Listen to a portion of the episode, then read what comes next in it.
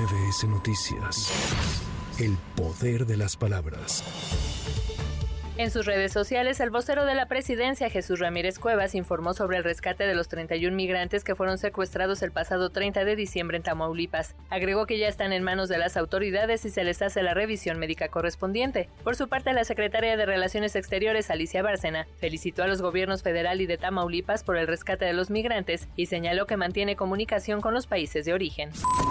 El gobernador de Coahuila, Manolo Jiménez, señaló que se mantendrán los operativos establecidos en el estado para frenar el flujo migratorio y cuyos resultados han permitido que estén operando con normalidad los puentes internacionales. Esto derivado de la reapertura mañana jueves del puente 1 entre Piedras Negras y Gold Pass. Este miércoles iniciaron las acciones en la zona centro de la entidad con la instalación de un centro de detención o estación migratoria con el fin de retener a quienes no cuenten con documentos que acrediten su estancia legal.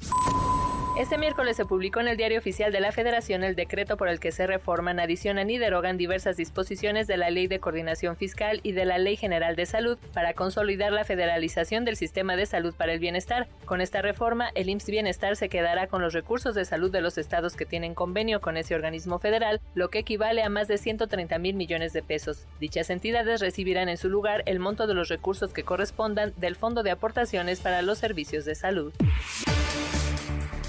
Con la ausencia de los diputados del PAN, PRI y Movimiento Ciudadano, este miércoles la Junta de Coordinación Política aprobó un acuerdo para llamar a sesionar a la Comisión Permanente del Congreso Capitalino el próximo viernes 5 de enero, con el objetivo de que dé luz verde a la propuesta de llamar al Pleno a sesionar de manera extraordinaria el próximo lunes 8 de enero para continuar con el proceso correspondiente del dictamen sobre la ratificación de Ernestina Godoy como titular de la Fiscalía General de Justicia de la Ciudad de México.